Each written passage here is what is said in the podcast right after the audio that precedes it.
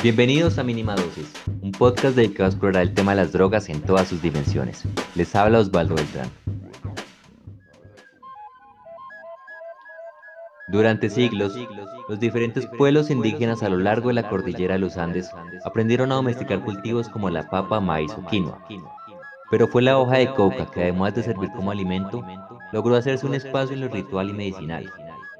La planta creció principalmente en las zonas cálidas y húmedas de Colombia, Perú y Bolivia. De acuerdo con evidencia arqueológica reciente, se estima que ha sido usada por más de 8.000 años. Existen más de 250 especies de hojas de coca, pero son cuatro las más cultivadas, entre las que están la coca amazónica originaria de los alrededores del río Amazonas, la coca Trujillo de la cordillera de los Andes en Perú, la coca guanuco también conocida como coca boliviana y la coca colombiana. Hablamos con Snyder Gómez Salamanca. Él es ex consejero de ASIN, la Asociación de Cabildos Indígenas del Norte del Cauca, y es gobernador del resguardo indígena de Toribío. Él nos explicó la importancia de esta planta para el pueblo Nasa. Bueno, la hoja de coca tiene una alta importancia en la identidad de los pueblos indígenas. De hecho, eh, es milenario su uso. Siempre la han mascado, siempre se ha usado, digamos, de cierta manera para el trabajo eh, cuando hablo de trabajo es el trabajo físico, pero también eh, para el tema de armonizar, de equilibrar las energías, eh, de equilibrar las desarmonías que hay en los territorios, que hay en las personas, y siempre ha sido usada, mm, digámoslo acá, en el caso del pueblo NASA, siempre ha sido usada desde la parte cultural. De igual manera también ha tenido una alta importancia ya que de la parte medicinal eh, es fundamental también en muchos de los remedios, de las pomadas, de las cremas que las comunidades han ido transformando, en, han ido avanzando en todo su desarrollo, mirando todas las bondades que tiene esta planta sagrada.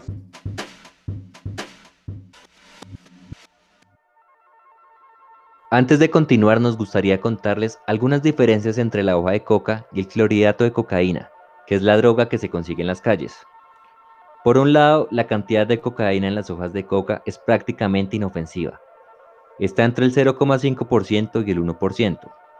Un estudio publicado en Emergency Medicine International señaló que los niveles de cocaína que se encuentran en la sangre por consumir hojas de coca mascadas son 50 veces menores que cuando se inhala una línea.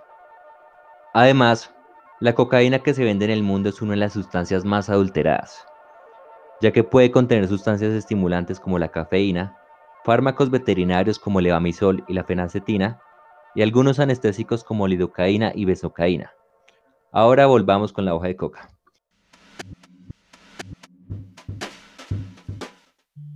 La hoja de coca tiene propiedades anestésicas.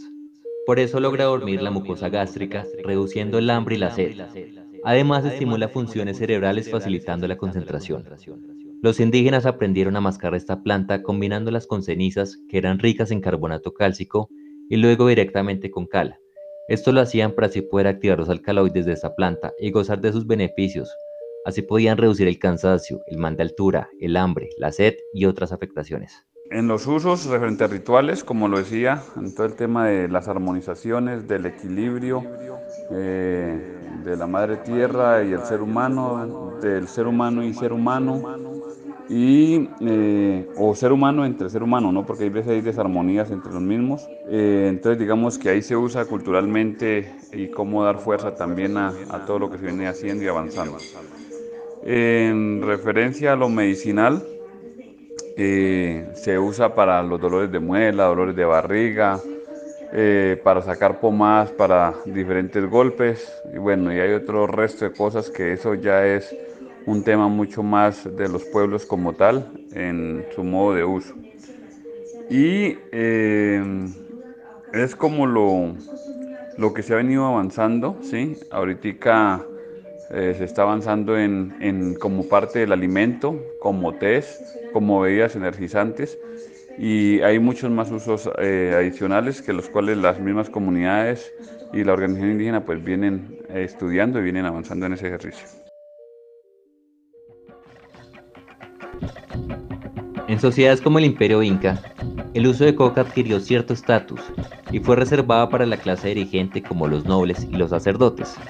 El emperador era quien podía otorgar el derecho de consumir hoja de coca a quien él quisiera. Por el contrario, los conquistadores que invadieron América no vieron el arbusto de coca con buenos ojos, sino como una inquietante tradición pagana que había que eliminar. Pero cuando descubrieron que los nativos al usarla trabajaban mejor e incluso necesitaban menos comida, la aceptaron para realizar trabajos forzados. Sin embargo, el uso ritual siguió siendo prohibido y se condenó a la hoguera quien se descubriera haciendo rituales con esta planta. Pero como se ha demostrado en tiempos más actuales, la prohibición nunca sirve para nada. Y los rituales no desaparecieron, sino que se siguieron haciendo, pero de forma clandestina. En Europa en un principio la planta no fue apreciada. Resulta que los largos viajes transatlánticos secaban las hojas echando a perder sus propiedades. Además, las manchas en los dientes que provocaba mascar coca no encajaban con las costumbres del viejo continente. Sigmund Freud was a physician responsible for much of the early research on cocaine. Pero cuando en 1855 el químico alemán Friedrich Goethe sintetiza el principio activo de la hoja de coca, dando lugar a lo que hoy se conoce como cocaína, la planta llama la atención de ciertos investigadores de la talla de Sigmund Freud, quien ve potencial en la cocaína y la usa para algunos de sus experimentos. Pero eso es tema de otro episodio.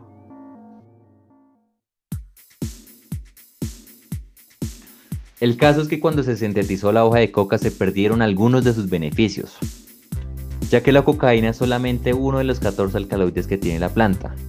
Además la hoja es rica en vitaminas, antioxidantes y otros nutrientes. Y estos elementos actúan en una especie de sinergia.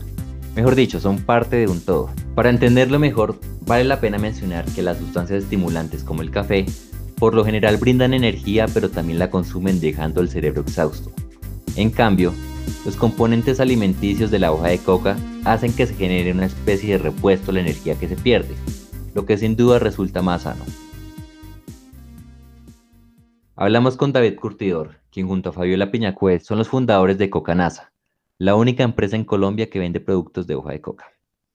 La coca es, digamos, propiedad colectiva de los pueblos indígenas que tienen en ella un referente cultural eh, eso está determinado en la ley, está determinado en tratados, eh, eh, incluso en la propia constitución política de Colombia. Y el primer, digamos, escollo a superar es ese.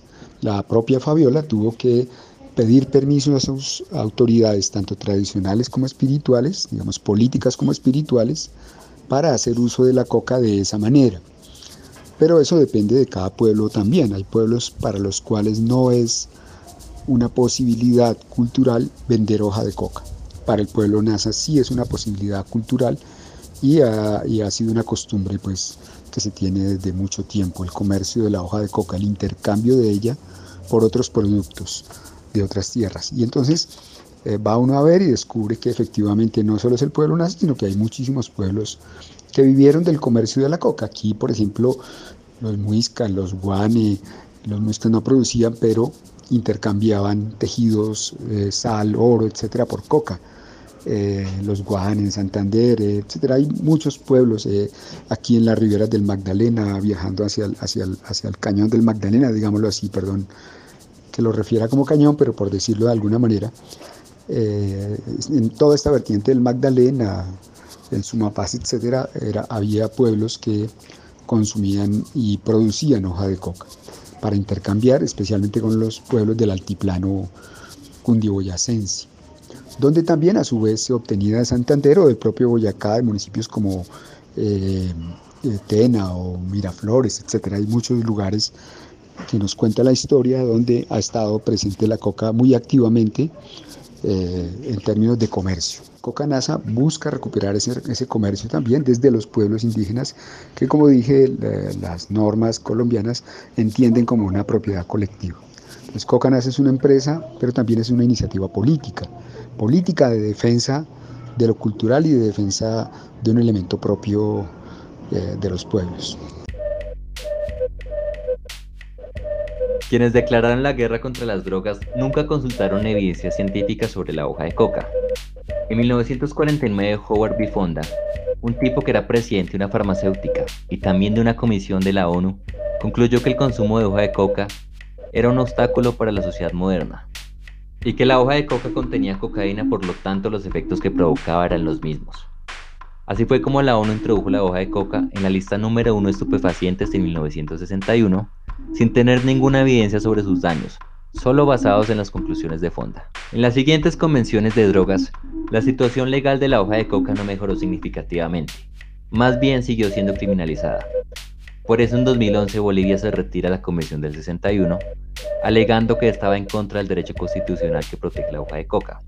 En 2013 la ONU hace una pequeña sección le permite a Bolivia volver a los tratados y cultivar la hoja de coca en su territorio para usos ancestrales y sin posibilidad de exportarla. David Curtidor nos contó qué barreras legales ha tenido que pasar para poder comercializar con sus productos. Las barreras a los productos de coca han tenido que ver con, eh, digamos, una relación eh, colonialista eh, y de segregación digamos, nosotros eh, hicimos un acuerdo con el gobierno nacional para vender en, las, en todo el país y, sacar los registros sanitarios y todos los documentos. Pero eh, a partir del gobierno, del, segundo gobierno de Álvaro Uribe, digamos que los, la gente relacionada con el narcotráfico tiene una visión distinta de la coca, mucho menos pacífica, por supuesto. Entonces, a partir de esto eh, empieza la persecución diciéndonos que eh, solo se puede vender y se puede tener y se puede exhibir la coca en los territorios indígenas. Eso por supuesto es profundamente, eh, digamos, eh, racista, ¿cierto? Porque están diciendo ustedes váyanse y lo han dicho además con esas palabras, ustedes váyanse para sus territorios que aquí no tienen nada que hacer. Los negocios déjenselos hacer la gente que sabe hacer negocios. Y entonces ha sido la apuesta. Y últimamente eh, pues en primer lugar, la primera, digamos, la primera gran pelea que tuvimos, que fue con una empresa que se llama Coca-Cola Company y que le ganamos, eh, significó como nuestra tragedia y el inicio de la persecución. Eso fue en el año 2007. Al punto que este gobierno de Álvaro Uribe, en el segundo gobierno, saca una medida para obligarnos a, a, nos expulsa de las ciudades y nos expulsa de todos los lugares distintos de los resguardos, además como ellos los entienden. Y ese, desde ese momento pues ha empezado la persecución que va hasta ahora, pero digamos que tiene, nosotros sí explicamos que tiene su génesis en la pelea con esta multinacional, con The Coca-Cola Company. Muy a pesar de haberle ganado legalmente en las últimas instancias judiciales, ah, nunca el gobierno, ni siquiera el de Santos, eh, ha dado cumplimiento a las normas perdón, a los fallos judiciales que nos habilitan para estar aquí. Entonces, seguimos en esa pelea, es económica, pero también es política, por la misma naturaleza de Cocanasa. Digamos, Cocanasa no es simplemente una empresita que va a vender eh, aromáticas y ya no, hay un proyecto político que es la defensa integral en favor de los pueblos de la planta sagrada. Entonces, eh, esa, esa, pelea está inmersa también en, en, en la importancia de por qué vender. Digamos, vender es una forma de, decirle a la gente, aquí estamos, esto es la coca y eh, pues hay una, un relato distinto del relato que tienen de persecución y de planta maldita, etcétera, etcétera. Entonces es, es, es eh, eh, parte de las dificultades pues con el comercio de la, coca.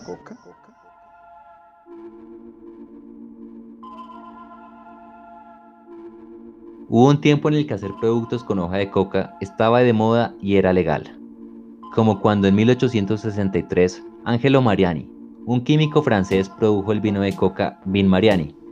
Este fue muy popular y apetecido entre reyes, papas e incluso presidentes. Luego un empresario desarrolló un agua carbonatada llamada Coca-Cola, que tuvo cocaína hasta 1903. Hoy en día la Coca-Cola sigue teniendo un extracto de la hoja de coca no psicoactiva. La empresa nacional de coca de Perú, ENACO, Vende la empresa gringa Stepan Company cerca de 120 toneladas anuales de hoja de coca para la producción de Coca-Cola. A pesar de la prohibición desde tiempos coloniales, la hoja de coca ha sobrevivido siendo parte de la cultura y aportando bienestar a muchas comunidades. Desde este podcast esperamos que la planta deje de ser criminalizada y logre un espacio en la industria legal donde también se venden sustancias estimulantes como el café. Esto fue todo por hoy. Recuerden que pueden escucharnos en plataformas como Spotify, Google Podcast y Apple Podcast. También en el portal de la línea del medio.